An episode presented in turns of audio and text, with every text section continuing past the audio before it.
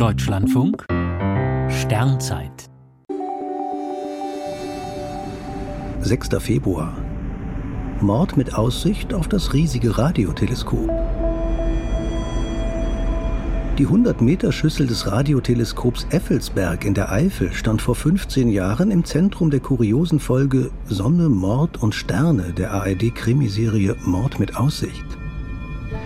Eines Morgens hängt die Leiche von Professor Bade aus Hamburg an einer Seilwinde mitten in der Schüssel. Chefphysiker des Instruments, wie es im Film heißt, ist Fritz Wicki. Dies spielt auf die großen Astronomen Walter Bade aus Hamburg und den Schweizer Kosmologen Fritz Zwicky an. Bade hatte vor seiner Tötung mit dem Teleskop, im Film Zwiebelfeld genannt, den Meteorstrom südliche Tauriden beobachtet. Tatsächlich geben Partikel, die in der Atmosphäre verglühen, Radiowellen ab. Stets fallen Fachbegriffe wie Radiantenwanderung, die Rotverschiebung der Spiralnebel und vieles mehr. In vielen Sequenzen ist die Radioschüssel wunderbar in Szene gesetzt, etwa im Kontrollraum, bei Ermittlungen auf der riesigen Stahlkonstruktion oder bei der Anfahrt auf das Teleskop.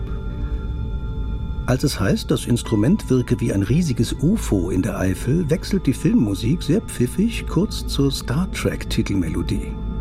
Der Krimi ist fast schon ein unterhaltsamer Teleskop-Dokumentarfilm. Das Mordmotiv schließlich ist Rache für einen Diebstahl wissenschaftlicher Erkenntnisse. Zwar sind sich auch im echten Leben manche Fachleute in herzlicher Abneigung zugetan, von Mord und Totschlag in der Astronomie ist bisher aber nichts bekannt. So etwas gibt es nur im grandiosen Effelsberg Zwiebelfeld, jederzeit anzusehen in der ARD Mediathek.